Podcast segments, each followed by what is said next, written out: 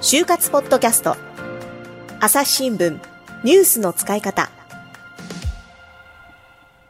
朝日新聞の神田大輔です、えー、証券会社から内定をいただいたというですね藤巻さんをゲストにお迎えしています。それで前回の話なんですがあの第一志望だったねエアラインがコロナ禍で残念ながら採用を見合わせたということで、えー、別のこう志望先を探さなければいけない。そんなお話でしたね篠原さんね。はいそうなんです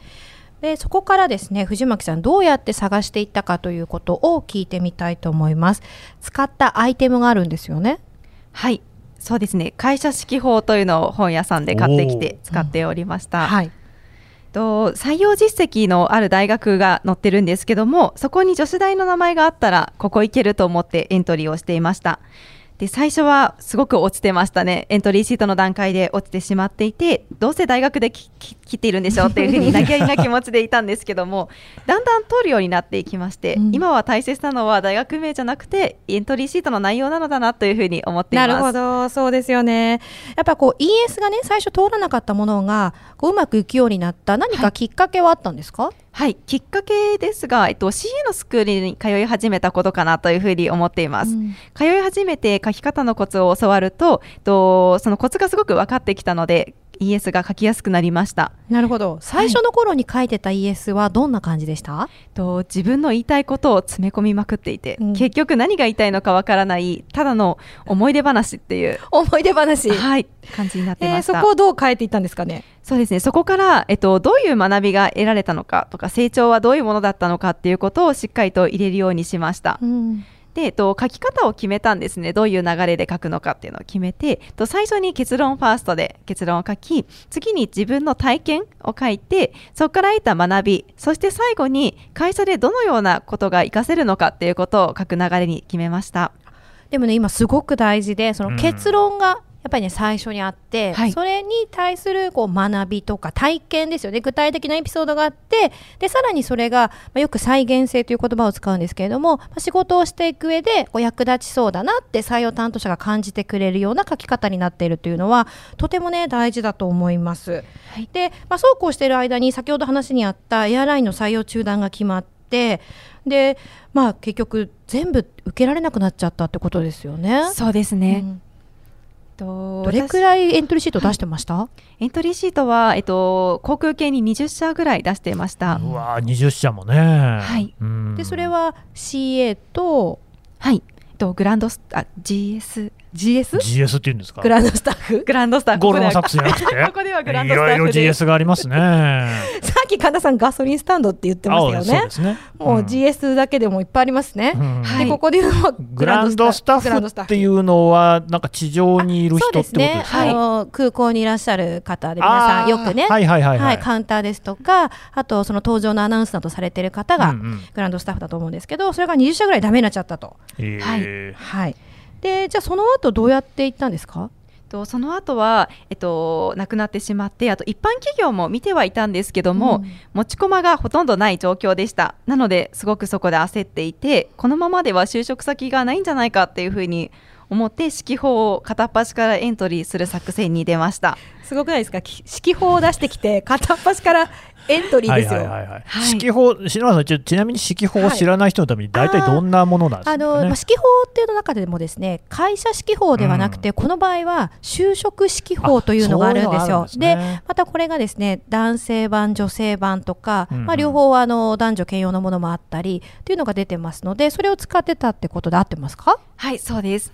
で、で片っ端からエントリー、はいはい、金融業界に絞ったんですけども、うん、そこにたどり着くまでは、まず、えっと、指揮法を開くと、業界ごとに分かれて載っているんですね。そうですね。はい。で、最初にマスコミが載ってまして、うん、マスコミは試験が早いので、もう終わってるところも多くありましたので、ちょっと外しました。はい、で、次にコンサルが載っていて、コンサルは数ページしかないんですね。で、さらに外資系などもあって、ちょっと自分のレベルにはというふうに思いました。はい。で次が通信ソフト IT なんですけども、うん、と私理系出身なんですけども就活は文系で行こうというふうに思っていましたのでこれも違うなというふうにどんどんどんどん指揮法をめくりながら、はい、こう見ていくわけですね。そうですね。はい、で次が商社でした。商社もいくつか受けたんですけども少しご縁がなくてで次が金融です。なるほど金融のページはすごくページ数があったんですね。はいでと私の軸にも合いそうなことが結構、えー、合いそうなお仕事だなというふうに思いましたので、うん、あと採用人数も多かったのでここを片っ端から受けていこうという作戦に出ました。確かに金融はまあそうですね、はい、企業にもよるんですけれども大手ですと、まあ、200人300人っていう採用枠がね、はい、ありますものね、はい、そうです。なるほど。そしてじゃあもう金融業界だというのを決めたら、そこからまたね行動が早いのが藤巻さんはい、はい、そうですね。1日かけて四季報と金融業界のホームページと行ったり来たり照らし合わせてマイページをたくさん開設しました、うん、1日20社以上のエントリーをする日もありました。そうですよ、マイページ解説ってわかります？神田さん。わかんないです。何ですかそれは？とマイページは、えっと、選考を受けるためにその企業ごとに解説しないといけないページなんですね。はい、自分のページを作るんですよね。でそこに企業からの連絡ですとかそれこそ前の回で話に出た、まあ、お祈りメールとか、はい、もうそこに届いてくるんですね。なんかのサービスを受ける時の会員ページみたいなものですかね。そういう感じだよね。そうですね。はい。朝日新聞ポッドキャスト共に考え共に作る音声による新しい報道の形朝日新聞ポッドキャスト国内外250を超える取材拠点。約2000人の記者が追う世界の今地域の声。しかしあなたは知らない。新聞には書かれていないことがある。ニュースの向こう側を語り合う朝日新聞ポッドキャスト。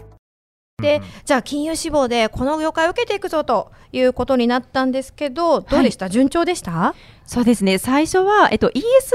に関しましては CA 受験のためにはある程度固めていましたので、うん、そこはスムーズに通過できるようになっていました。いいですね。はい。なので、えっと、企業研究の方に力を注ぐようにしました。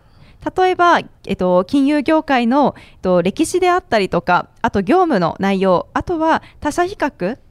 とはそうですねその日の株価なども調べていて何を聞かれても大丈夫なように万全の体制で臨んでいました。確かにこう金融業界っていうふうにこう絞ったことで効率よくね、はい、研究できたのかなと思いますね。はいそうですね。最後の方は企業研究に磨きがかかっていて、うん。もう何を聞かれても躊躇することがなくさらに逆質問も内容の濃いものになっていきました。逆質問、うん、はいえー、昨日ね私ちょうどあのオンラインで就職セミナーをやったんですけど、うんうん、逆質問が苦手ですとかどういうことを聞いたらいいんですかという質問がとても多かったんですよね、はい、えー、逆質問っていうのをちょっと解説してもらって藤巻さんやっていたことも教えてもらえますか？はい。逆質問はと面接などの際に最後に何か質問はありますかというふうに面接官の方が聞いてくれるので、うんはい、それに対して会社のこと聞きたいことを、えっと、聞くのが逆質問です。あいいですね。じゃあそれをね、はい、どんなふうにしていたのかも教えてくださいはいえっとこれはまず失敗談からお話ししたいんですけども、うん、私は最初、えっと、ま、真似をしてほしくないんですけども、どこでも使える逆質問を用意していたんですね。例えば、社員の多い会社ならば、人数が多いですが、デメリット、メリットを教えてくださいであったり、あとは接客業なら、接客で気をつけることは何ですかといったような質問をしてました。こうどこの会社でも使い回しが効くような質問だったわけですね。はい、そうですね。どうでした？面接官の反応は。面接官、えー、と面接官の反応もあその質問ねっていう反応もされましたし、うん、あとは面接官から返ってくる質問もどの質問がどの会社も同じで私の知識があまり増えなかったなというふうに感じます。やっぱりこう返ってくる答えも、はい、どうしてもその質問がまあ浅ければ回答もそれなりになってしまうっていうことだったわけですね。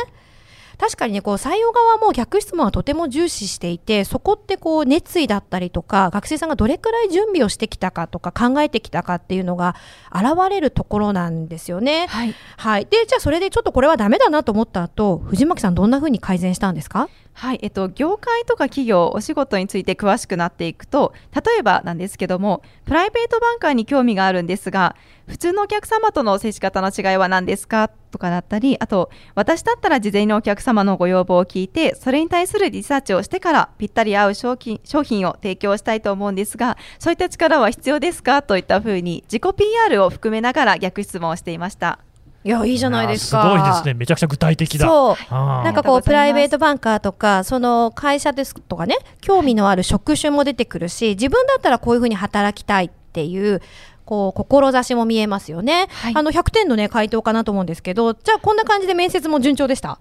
いや、それが違くて、最初の方はもう全然ダメダメでした。で、それでこれではダメだというふうに思って練習をすごくしました。で、えっと、面接を重ねるごとに毎日自己紹介、自己 PR、学知化を常に口ずさんで練習することをしてまして、お風呂やご飯の間もずっと一人でブツブツ言っていました。ブツブツとはい。例えば学知化10回言ったらお風呂上がるとか、駅から家までの間に自己 PR5 回言うとか決めてましたね。あと、面接の前日の夜は、布団に入ってからも自己 PR とか、えっ、ー、と、志望動機とかを言っていたんですけども、もし忘れてしまったら、また部屋に戻ってメモを見返したりして、はい、徹底していました。もう寝る前にもう一回確認して、ダメだったら、はい、ちゃんと言えるようになるまで寝られないと。はい、そうですね。おそこまでやったんですね。はい、徹底してました。で、その結果、はい、そうですね。とおかげで6月と7月にと証券会社から内定をいただきまして正直こんなに大きな会社から内定いただけるとは思っていなかったのでその時は本当に嬉しかったですおめでとうございます。ありがとうございます。というわけでね、2回目はちょっとこのいい話で終わって、ねはい、ただまあそれだけじゃないだろうということでね、はい、3回目はまたそのあの裏の話とかね、いろいろ聞いていきたいと思います。ありがとうございました。ありがとうございました。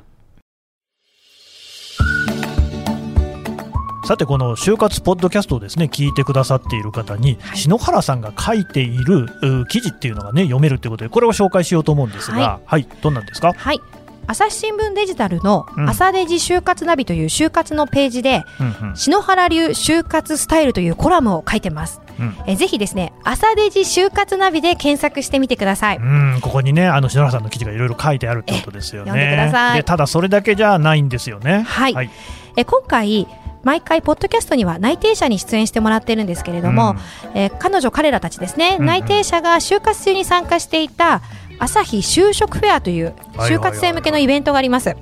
えー、内定者の本音トークですとか企業研究やエントリーシート、面接対策などもう徹底的にねレクチャーしていきますのでこちらもぜひ参加してください、うん、えー、朝日就職フェアで検索お願いします。こちらもねあの概要欄にある URL からも飛べるようになっておりますので、はい、ぜひよろしくお願いします。